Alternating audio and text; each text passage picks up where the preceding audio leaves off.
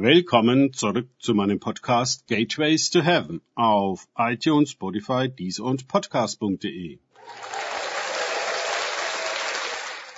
Mein Name ist Markus Herbert und mein Thema heute ist Jeder Bittende empfängt.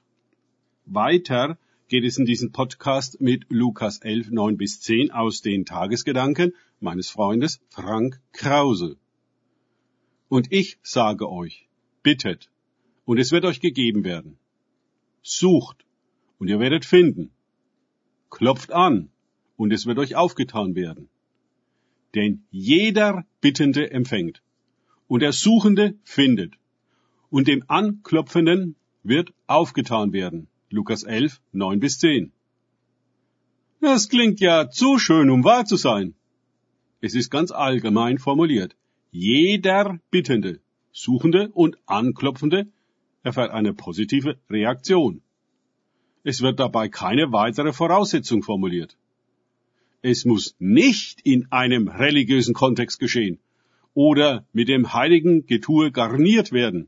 Keine Gegenleistung oder Bezahlung wird verlangt. Ja, wie ist denn das zu fassen? In den Versen zuvor erzählt Jesus die Geschichte des unverschämten Mannes, der seinen Freund um Mitternacht rausklingelt um von ihm Brot für seinen Gast zu bekommen. Er scheint uns tatsächlich nahezulegen, dass wir so beten sollen.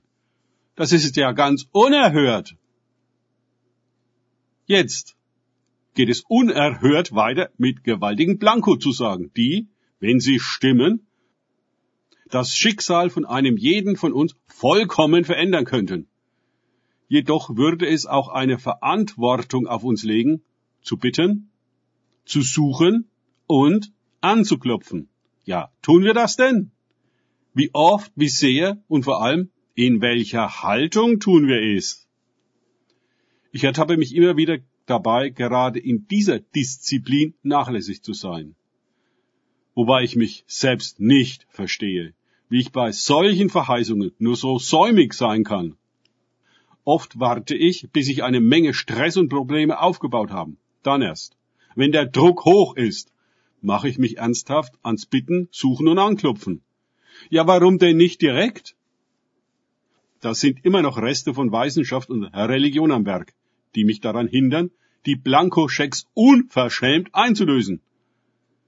Unsere Prägungen des alten Menschen sitzen tief und müssen bis hinab zu den Wurzeln ausgegraben und der Erlösung übergeben werden. Der Heilige Geist verwandelt sie. Aber das braucht Zeit. Unser Leben lang.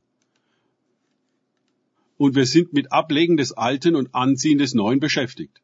Es ist viel umfassender, als wir als junge Gläubige meinen. Über die neue Haltung, die das unverschämte Gebet braucht, in dem jeder Bittenden empfängt, spricht Jesus im nächsten Satz. Wo ist unter euch ein Vater, den der Sohn bitten wird? Womit wir dann wieder beim Anfang des Vaterunser sind. Unser Vater. Wir müssen die Identitäten hier unbedingt klarkriegen. Sind wir wirklich vom Heiligen Geist in die Sohnschaft von und mit Jesus hineingetauft worden und erleben Gott jetzt wirklich als unseren Vater?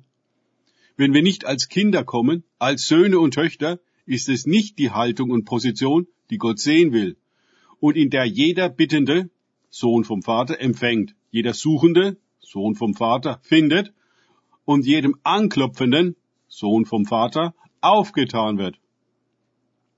Es wird in allen Kirchen und Gemeinden unendlich viel von Gott erbeten.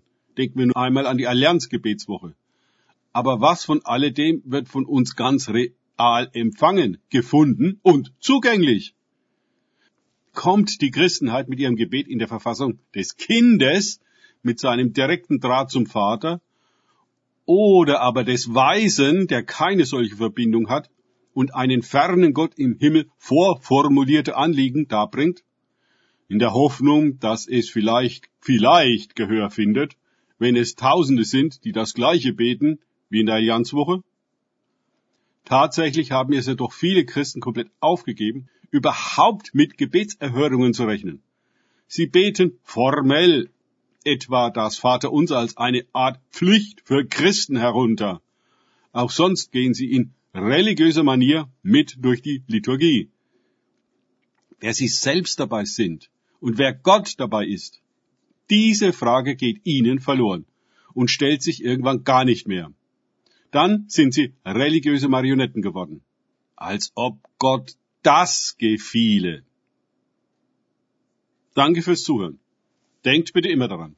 Kenne ich es oder kann ich es? Im Sinne von erlebe ich es.